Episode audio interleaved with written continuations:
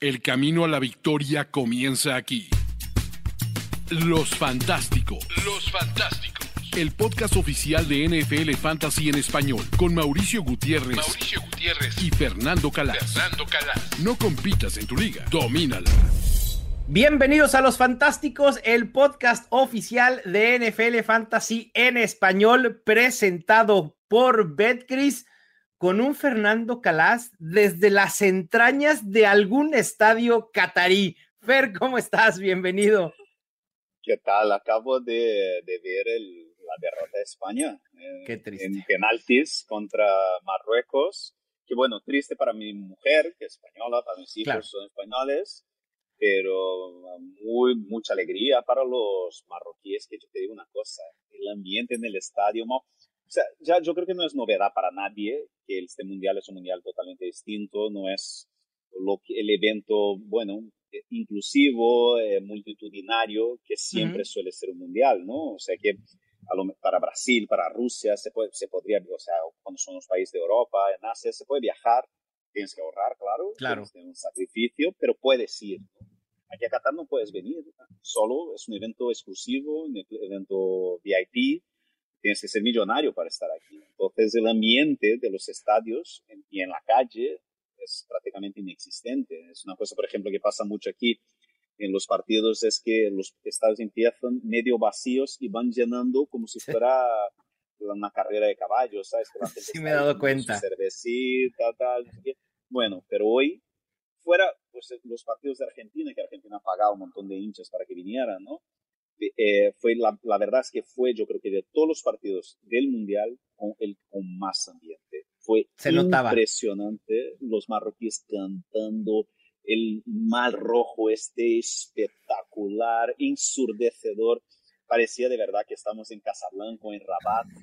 Una fiesta increíble. Es el primer país árabe que llega a los cuartos de final de un mundial. Entonces, enhorabuena a mis primos, ¿no? De alguna manera. claro, sí, por supuesto. Sí, sí, sí. Entonces, bueno, es un gran orgullo para, para, bueno, o sea, para todo el mundo que tiene ahí un pie, algo de, de, simpatía y de orígenes, o sea, en, en, el mundo árabe. Y además siempre se agradecen ese tipo de sorpresas. Si las agradecemos en la NFL, también, ¿por qué no agradecerlas eh, en un mundial? Y hacía falta, ¿no? Eh, en este pues en este lapso de octavos de final, esa sorpresa y la da Marruecos el día de hoy. Y Fer, ya hablando de, fantasy fútbol, que alguien me explique, yo estoy seguro que los encargados en hacer el calendario de NFL no juegan fantasy fútbol, Fer. De otra manera, ¿cómo explicas que tengamos un segundo apocalipsis una semana antes de los playoffs de fantasy? Los Falcons, los Bears, Packers, Colts, Saints y Commanders en descanso y no los podremos utilizar en búsqueda de nuestro boleto a playoffs. Yo, y además, para que los que jugamos eh, high stakes, yo estoy en playoffs en una solo de mis ocho ligas en FFC. Eh, he ganado la primera semana, la semana pasada, o sea que ya avanzo al final bracket, pero ahí es para ganar, ahí tienes que, o sea, es algo muy aleatorio.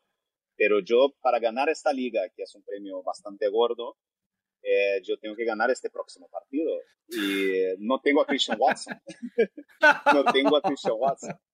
Entonces, yo no sé ah. cómo tendré que sobrevivir. Eh, pero bueno, o sea, mira, voy a mirar aquí cuál es mi equipo.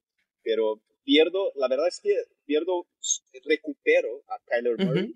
He jugado con Mike White la semana pasada, tío. Y, no te culpo por ello. antes que Russell Wilson, por eso yo digo, es, es así, es que ese es un año que de verdad, Mau, si no tienes a, yo qué sé, a Jalen Hurts y a Josh o Pat Mahomes, o Josh Allen, ajá. Son los tres. Si no tienes estos tres, cualquier otro quarterback es sustituible. Mike White me ha dado más puntos este fin de semana y me ha ayudado a ganar que Russell Wilson y fui con toda la seguridad del mundo, toda la tranquilidad y la seguridad del mundo. ¿Sabes? He marcado 182 puntos y, y, Mike White me ha marcado 25 puntos, puntos.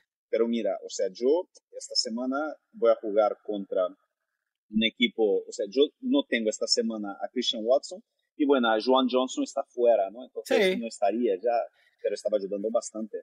Pero la verdad es que he jugado, pero recupero, recupero, recupero este ataque de los Cardinals y yo digo, este, hemos hablado la semana pasada, hemos hablado la, la, anterior. Eh, yo de verdad creo que va a ser uno de los grandes, o sea, el ataque de los Cardinals en las próximas semanas en playoffs van a ganar muchas, muchas ligas. Muchas, mal, de verdad. Sí lo creo, ¿eh? Sí lo creo totalmente. Y, también, a ver, tú dices que vas a jugar sin Christian Watson. La realidad es que también, a ver, también nos gusta el drama, ¿no? De este del Bipocalipsis, porque si tú te pones a pensar en equipos que estén realmente peleando por playoffs, probablemente no tengan muchos elementos de estos equipos, ¿no? Kyle Pitts, Drake London, a lo mejor por ahí David Montgomery, Aaron Jones pudiera ser alguno, ¿no? Jonathan Taylor, probablemente muchos de los que tuvieron a Jonathan Taylor no estén peleando por playoffs o pudieron recuperarse de haber tenido a Jonathan Taylor. Alvin Camara ha tenido altibajos. En los Commanders, Terry McLaurin hasta esta última semana, Justin Fields, ese sí, ese sí, por supuesto. yo creo que son los dos, Justin Fields y Christian Watson. Sí son dos jugadores que van a hacer mucho daño a los equipos que, o sea, mi, mi, rival, por ejemplo, de esta semana tiene a Kirk Cousins y a Justin Fields. O sea, él pierde a Justin Fields, yo pierdo a, Justin, a, Chris Watson.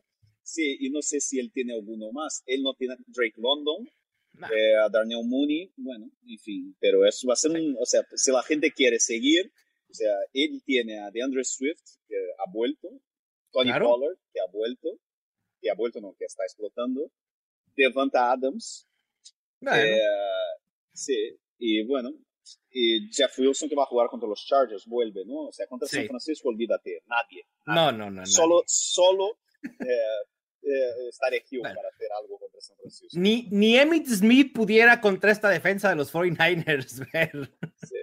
Pero eso, mi, mi miedo era este, mi miedo, o sea, mi miedo porque yo, yo, yo no tenía a Kyler Murray, yo no tenía a Devonta Foreman, yo lo recupero a los dos. Entonces yo creo que yo estoy confiado, tengo a Tyler Lockett, sí, sí, tengo a Christian McCaffrey, tengo a Rashad White, tengo a Kyler Murray, Mark Andrews, mm. Devonta, Devonta Foreman, Devonta Buen panorama a ver, a ver si ganan estos tres mil pavos. Sí, buen panorama. Ojalá, ojalá y esperamos ahí la reparación, no te creas, ver. Hablando de. Hablando no, no me voy a creer. O sea, yo, no quería haber hablado de este equipo, porque seguro, seguro que pierde por haber hablado. ya, los has salado, como decimos acá en México, ya los salaste. Pero hablando un poco de los corebacks, ver, dices, bueno, vamos a estar sin Justin Fields, pero además no solo eso, porque hemos perdido a otros dos corebacks por lesión, a Jimmy Garoppolo por lo que resta de la temporada, con todo el impacto fantasy que esto conlleva en la ofensiva de los 49ers, y además probablemente perdamos también a Lamar Jackson por un espacio de 7 a 10 días. Yo no veo a Lamar Jackson jugando en semanas 14 y 15, probablemente pueda regresar para la semana 16, pero será complicado. Y esto abre la posibilidad para corebacks como el propio Mike White, que ya comentaste, un Jared Goff que se vio productivo ante un enfrentamiento favorable, o incluso también al reemplazo, no, no, no el reemplazo de Jimmy Garoppolo, no, no, no, el reemplazo de Lamar Jackson, Tyler Huntley, ¿no?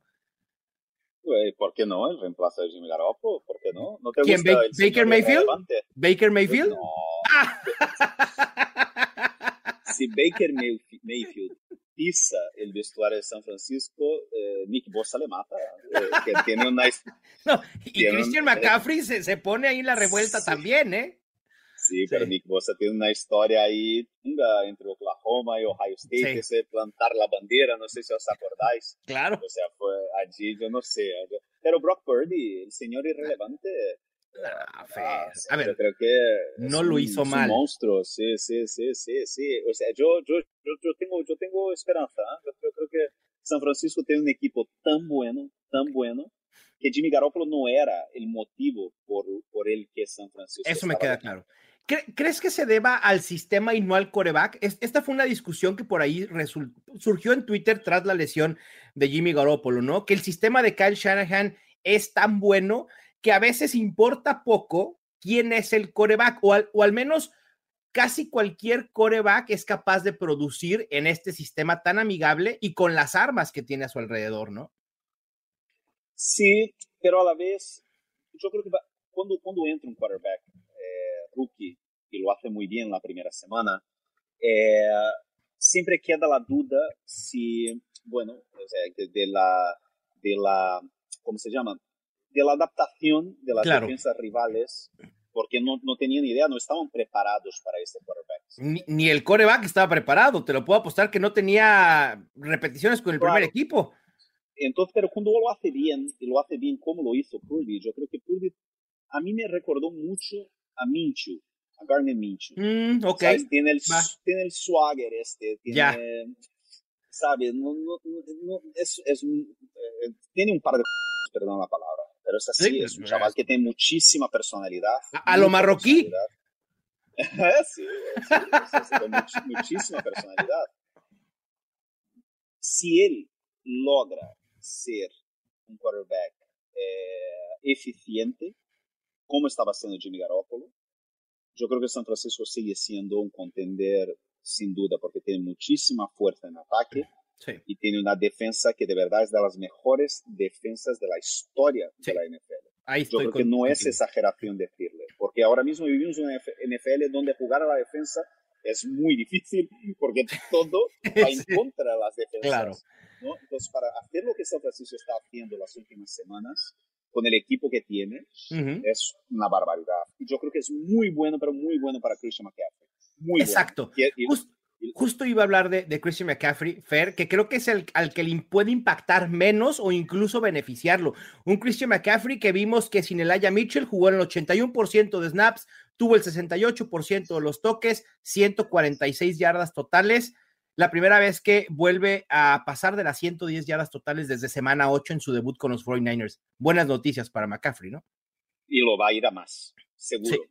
Porque, o sea, en flat va a tener, yo, creo que puede tener los próximos partidos 10 recepciones mínimo por partido. Va a ser una barbaridad lo que le van a usar porque al final ya no le pueden proteger como le estaban haciendo las últimas semanas. Necesitan a McCaffrey ahora al 100% para ser el mejor amigo de Brock Purdy. ¿Sabes? Es eso. sí, ya, ya, no cabe limitarlo, ya no cabe, ya no está dentro de los planes, no puede estar. Se acabó, se acabó, se acabó. ¿Qué, ¿qué montaña rusa? yo creo que va a ir nuclear, ¿eh? va a ir nuclear eh. ¿Y qué, qué, montaña rusa ha sido Christian McCaffrey con los 49ers? Ver su llegada, ¿no? Que dijimos la posibilidad de ser el running back número uno en fantasy, sin duda. Después regresa el Aya Mitchell y baldazo de agua fría cuando lo empezaron a limitar. Y justo la semana pasada hablábamos de que sí considerábamos a Christian McCaffrey como un running back top 10, pero ya no con ese upside sucede la lesión de, de Elijah Mitchell, sucede la lesión de Jimmy Garoppolo y Christian McCaffrey otra vez nuclear. Ese es el panorama de McCaffrey para lo que resta de la temporada, sin duda. Sin duda en un equipazo, un equipazo y va a ser así. Para que San Francisco siga ganando, va a necesitar a McCaffrey. ¿Te preocupa un poco el lado aéreo con George Kittle, eh, Divo Samuel y Brandon Ayuk? Quizá alguno de los dos wide receivers siendo un poco más volátil, algunas ocasiones Brandon Ayuk, algunas ocasiones Divo Samuel, y creo que prefiriendo a Divo Samuel por esta versatilidad y utilización que puede tener Divo en esta ofensiva, ¿no? Es difícil de predecir porque no sabemos si Purdy va a progresar o va a dar con la cara a la pared. Sí, han surgido muchísimos tweets y ha, creado una pequeña controversia en Twitter esta semana de especialistas y periodistas que estuvieron en el training camp de San Francisco y que rescataron tweets de entonces del training camp que decían que Brock Purdy estaba jugando mejor que Trey Lance. Que Trey Lance. Entonces, eh, ha, causado, y ahí, bueno, ha, salido gente diciendo, no, que no era bien así, es que estaba jugando contra la tercera defensa, pero bueno, hay, mucha, hay gente que le estaba gustando mucho cómo estaba haciendo Brock Purdy en la offseason. Eh, entonces, si progresa, yo creo que eh, puede ser que, pero mientras, yo esta semana yo sentaría a Ayuk eh, y sería bastante, bastante, limitaría expectaciones con George Kittle.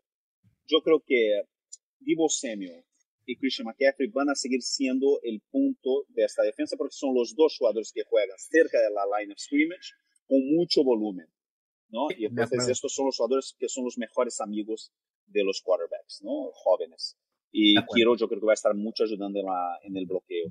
Yo sentaría a Yuka esta semana hasta que veamos más o menos cómo va a ser el ataque de San Francisco. Estoy totalmente contigo. Y a George Kittle coincido, ¿eh? No lo vas a dejar en la banca, pero hay que limitar expectativas. Yo incluso en mis rankings preliminares lo he colocado fuera del top 5 a George Kittle.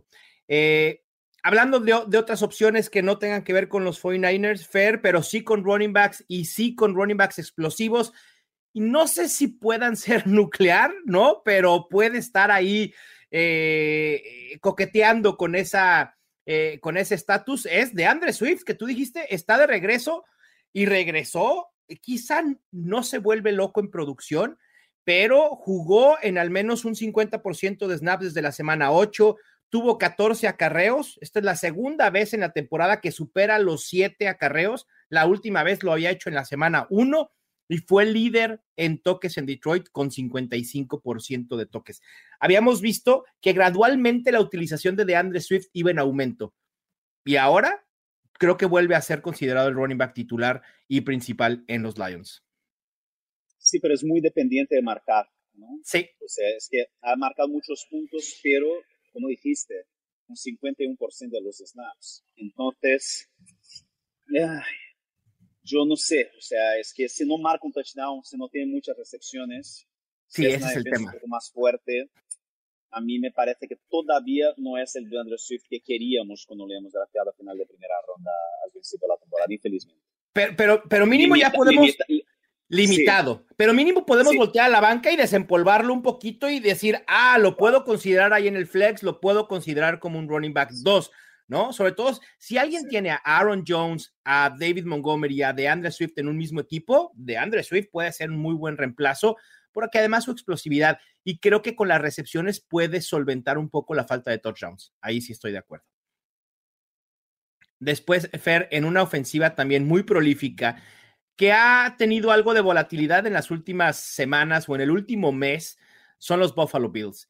Y lo que vimos en su ataque terrestre es algo que no habíamos visto en toda la temporada. Parece ser, lo he dicho en varios espacios, que James Cook necesitaba que le llevaran competencia para sentir pasos en la azotea y empezar a producir. Y la llegada de Naheem Hines ha traído como consecuencia a un James Cook muy, muy efectivo. Eh, la semana pasada, 105 yardas totales, tuvo el 56% de los toques, utilización en juego aéreo, ¿A quién prefieres para el resto de la temporada? ¿James Cook o Devin Singletary? A ninguno, puede ser. es una pesadilla. ¿Cómo vamos a saber? No, no sabemos. Es imposible. ¿Sí? Es imposible. Está la gente gritando aquí que acaba de marcar Portugal, el tercer. Sin ya Cristiano Ronaldo, Portugal vuela. Portugal No, vuela sin Cristiano Ronaldo. Madre mía, ojo. Ojo, ojo, que Portugal vuela con sin Cristiano Ronaldo. sí, sí, sí, sí, sí. Y, y los Bills vuelan con, cual, con, Con cualquier running back. sí, es que es una, yo no sé, una semana puede ser Ya. uno, otra semana puede ser otro. Yo no me fío de nadie, lo siento, Mau. E- Eso, eso puede, puede suceder, Fer, pero creo que al menos James Cook ha demostrado, al menos en métricas, supera a Singletary en tacleadas evadidas, acarreos explosivos, yardas por acarreo, yardas por ruta recorrida. Me parece que esta, eh, la juventud de James Cook y la versatilidad le puede dar una ventaja por sobre David Singletary para lo que resta de la temporada, pero como dices, una semana puede ser uno, la siguiente semana puede ser otro, como lo hacen muchos equipos. ¿Me explicas lo de los Rams, Ver? Semana 12, Kyron Williams, el running back principal. Semana 13, Cam Akers con un 86% de los toques y anotando dos ocasiones. ¿Qué es esto? Los Rams son un desastre, los Rams son una, un- una un desmadre y Sí. yo, no, yo de verdad ahora mismo no quiero nadie de los Rams. Nada. Ni siquiera a Cam Akers con esta utilización y esta producción, porque creo que la producción es un espejismo producto de sus touchdowns. Aléjense de todo lo que tenga que ver con los Rams. Sí, ahí Sin estoy duda. de acuerdo. Y Fer, Derrick Henry ha venido a menos, ¿no? Últimamente, eh, ha generado menos de 10 puntos fantasy en dos de sus últimos cuatro. Semana 13 marcó su peor, peor producción fantasy en la temporada con 5.8 puntos fantasy. Sus próximos juegos son relativamente sencillos: Jaguars, Chargers, los Texans, pero la semana de la final de fantasy, semana 17 contra los Cowboys, cuidadito. Sí, ese es el problema. Es una pena, una pena. El calendario de las próximas tres semanas es muy bueno, pero este partido ahí con los, con los, con los Cowboys. Sí. Uf, sí, va a ser difícil. Si, si, los Cowboys ya han amarrado playoffs y no están peleando por el puesto número uno en, en la, eh, en la conferencia, a lo mejor pudieran guardar algunos elementos, pero lo dudo. Pero bueno, eso pudiera ser lo que, lo que ayude a Derrick Henry en ese último juego de temporada de Fantasy. Después, pasemos un poco a los wide receivers, Fer. ¿Garrett Wilson es el Amon Razan Brown del 2022? ¿O, o, todavía no llega a ese rango? Es que Mike, White ha renacido hasta Elijah Moore. También, sí, sí, sí, también. Pero Garrett Wilson sigue produciendo a pesar de que Elijah Moore ha renacido muy bueno, a mí me encanta, a mí yo, siempre digo eso, a mí los equipos de Nueva York yo creo que siempre tienen que molar y a mí me alegra, me alegra mucho por los Jets, la verdad, y, bueno, eh, otro, al final, está el año de quarterbacks no ha sido muy ¿No? amigable, ¿no? Como se, bueno, en fin. Tampoco el de los wide receivers novatos. Tampoco el de los wide receivers novatos ha sido especialmente bueno, pero Garrett Wilson eh, puede tener un cierre espectacular. Lleva ya dos juegos consecutivos con al menos 20 puntos fantasy con Mike White y viene de dar su mejor eh, producción en targets y en yardas con 162. Así que creo que incluso si los Jets empiezan a involucrar más a Elijah Moore, creo que incluso puede ser benéfico para Garrett Wilson.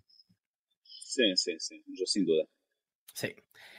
Y luego tuvimos el debut con los Browns de el quarterback número 4 de John Watson, Fair, que fue una debacle total para la ofensiva. Se vio fuera de ritmo, como creo que lo esperábamos después de dos años sin tener actividad. Exacto, e-, era esperado, ¿no? Sí, ¿Te, preocupa? Yo no, me preocuparía, no, no me Ok, ni Watson ni, ni a Mari Cooper, ¿verdad? No, yo creo que habrá, habrá, falta un par de semanas para volver a coger ritmo, volver a entrar en, en el juego y yo creo que en dos, tres semanas volverá este ataque a empezar a funcionar. Sí, yo también. De hecho, lo rescatable de, de, de los Browns esta semana, además de, de obviamente que, que, se llevó la noticia, el regreso de, de Watson, que Amari Cooper tuvo un 43% de target share. ¿eh? Es un target share altísimo y Deshaun Watson eh, encontró a su mejor amigo ahí ya en los Browns. Y quien también encontramos un buen amigo es con Devonta Smith, Fer, que había sido volátil y lo habíamos dicho que exactamente se les dijo, se les advirtió. Nunca sientes a Devonta Smith. Exactamente. es el consejo que lleváis, yo qué sé, seis meses. Semana tras semana, tras semana, tras semana. por favor. Pero además, es uno de los mejores wide receivers de la historia del college, ha entrado en la NFL. Solo lo único que sabe hacer Devonta Smith es jugar fútbol americano en altísimo nivel. Además es súper elegante, guapo, o sea, yo le vi el otro día. Sí, porte y todo. Sí, o sea, es que nunca, por favor, señores, no sentéis nunca a Devonta. Y menos aún sin Dallas Gedert activo, Fer porque con Dallas Gether, Devonta Smith estaba promediando 22.4% de target share por juego sin el tight end en tres juegos, promedia 32% de target share. Es enorme el volumen que está teniendo Devonta Smith, no hay que sentarlo bajo ninguna circunstancia. Y bueno, AJ Brown no solo se vengó de los Titans en este juego hiperproductivo, sino que también parece ser que llevó eh, marea a Nashville y le ha costado el puesto a John Robinson, al gerente general. bueno, eh, son cosas inexplicables, no puedes hacer algo. No puedes hacer sí. eso, Yo, exactamente. Yo lo hablaba con Luis Obregón eh, antes de entrar a, grabar y creo que coincidimos que puede ser que haya algo más detrás en el despido de, John Robinson, el gerente general de los Titans, que solo las malas decisiones que ha tenido con el equipo, incluyendo el trade de AJ Brown. Pero bueno, ese es tema para otros podcasts, no para fantasy. Y por último, en estas historias imperdibles, Fer, quiero tocar un tema quizá un poco filosófico y es el caso de los Raiders. Los Raiders son una excepción o confirman de alguna manera que un mal equipo puede tener opciones fantasy prolíficas o es totalmente por el talento de esas opciones. Los Raiders con un récord de 5-7 que no es una ofensiva que digamos es explosiva, es productiva, no es un gran equipo, pero tenemos a Devante Adams como el segundo mejor wide receiver y a Josh Jacobs como el segundo mejor running back. Es un equipo de pistoleros, es un equipo que entra para, ¿sabes? O sea, en, la baracera y, lo que decimos de Brasil es, es, es, es, peor que ciego en la balacera, ¿no? O imaginas, ciegos con pistolas haciendo claro. balaceras. Sí, alguno va a dar en el, en el tino, ¿no? Sí, sí, sí Eventualmente. Es tanta locura, es tanto caos que al final pasa lo que pasa. Es eso, yo creo que es un, un ejemplo muy puntual que no suele ser lo que tal y que es verdaderamente imposible de predecir y, y bueno, yo creo que también prueba que, que el talento al final es muy importante. Y, y, de, y Adams es un talento espectacular. Y lo de Josh Jacobs, yo de verdad, eh, intentar explicarlo va mucho más allá de lo que mi inteligencia y conocimiento me permite, Mao. Yo me uno. perdona a la gente que nos está escuchando, pero yo no soy capaz de, decir nada sobre Josh Jacobs. Del, por qué, sí, no, yo tampoco. Eh, sinceramente, no, no, me da, no, no, no me da. Y, como tú dices, discúlpenos, punto, nos equivocamos con Josh Jacobs rotundamente, es lo que es, así de fácil. Sí, sí. Pero Nosotros y la afición del Real Madrid, o sea, todo el mundo. Bueno, pues esperemos que no tengamos que disculparnos por lo que vamos a decir en nuestro siguiente segmento. La bolita de cristal. Esta es la bolita de cristal de la semana 14. Ya se nos fueron 14 semanas, Fer no lo puedo creer. Vamos con las predicciones de esta semana. El coreback que más puntos fantasy puede generar, que no se llame Patrick Mahomes. Tengo a Joe Burrow enfrentando a los Browns. ¿Te late? ¿Te agrada? Es que Burrow es impresionante como parece que la misma historia toda la temporada, ¿no? Comienza ahí, tal, no sé qué, de repente, cuando empieza a hacer un poquito de frío, sale de casa. No le gusta el calor, le gusta el frío, le gusta ahí la trinchera, le gusta el, el, barro. Es un, es un jugador de fútbol americano a la antigua. Me encanta Joe Burrow. Totalmente. A mí, a mí también. Y, que le han dado rienda eh, suelta al brazo de Joe Burrow es increíble en los Bengals. Me gusta para que pueda producir en grandes rangos más de 30 puntos para él enfrentando a los Browns. Y del otro lado de la moneda, Fer, un coreback que puede decepcionar esta semana. Perdón, voy a romper aquí corazones de muchos cuando acabamos de hablar de él. Sí, lo, lo siento, Fer. Sí, no. sí, lo tengo que decir. Se, ya, se llama Mike y se apellida White. No. ¿Tú crees que la pueda librar la aduana de los Bills? A ver, sabemos que los Bills siempre se enfrascan en, tiroteos, ¿no? Hablábamos de tiroteos hace un rato, se enfrascan en, tiroteos. ¿Crees que lo pueda solventar con un tiroteo Mike White? No. Estoy contigo. Fue bueno mientras duró. Sí, dos semanas, ¿no? A ver, este es el único, este es el único enfrentamiento complicado de Mike White en el cierre de la temporada. ¿eh? Los demás que va a tener son muy favorables. No lo tiren, pero no lo utilicen esta semana. Ese es el consejo. Va. Fer, vámonos al over-under de proyecciones de nuestra app NFL Fantasy. No podemos comenzar con otro más que uno de nuestros favoritos y que tu predicción loca de la semana pasada fue que terminaría como el running back 1 para el resto de la temporada y es ¿Puedo, nuestro... ¿puedo, cambiar? ¿Puedo cambiar? ¿Puedo cambiar? No, mantente con Ramón de Stevenson porque va a suceder. Pero si quieres puedes cambiar, ¿no? Claramente. Pero yo no cambiaría. Y es Ramón de Stevenson. Ha generado al menos 16 puntos fantasy en 7 de sus últimos 10. Enfrenta a los Cardinals y proyecta para 17.06 puntos fantasy. Tun, ten, ten. Así como la flecha que tienes atrás, así mira, para arriba. ¡Oh! Exactamente. El over de Ramón de Stevenson. Exactamente. Hasta sí. en Qatar saben de Ramón de Stevenson, Fer. Obviamente. Y bueno, Yo decidí cambiar porque yo creo que después del cambio de quarterback, yo creo que Mac. McCaffrey Claro. vuelve a ser vuelve a ser el gran Ah, bueno. favorito para pero eso. Ramón Pero bueno, Stevenson puede ser el 2. Ramondre contra los Cardinals, hombre, Sí, ahí exacto. 22, 23 puntitos mínimo. En Qatar saben de Ramón de Stevenson. En donde creo que no saben de Rashad White es en la app de NFL Fantasy Fair, porque tienen a Leonard Fournette enfrentando a los 49ers, proyectando 14.66 puntos. Es una locura, una locura total. Ningún running No. back en los últimos ocho juegos ha podido producir más de 40 yardas contra los 49ers. Esto es un under, pero total. Total, total. Es más, si me dices 10 puntos de Fournette, iría con el over. Digo, con el under también.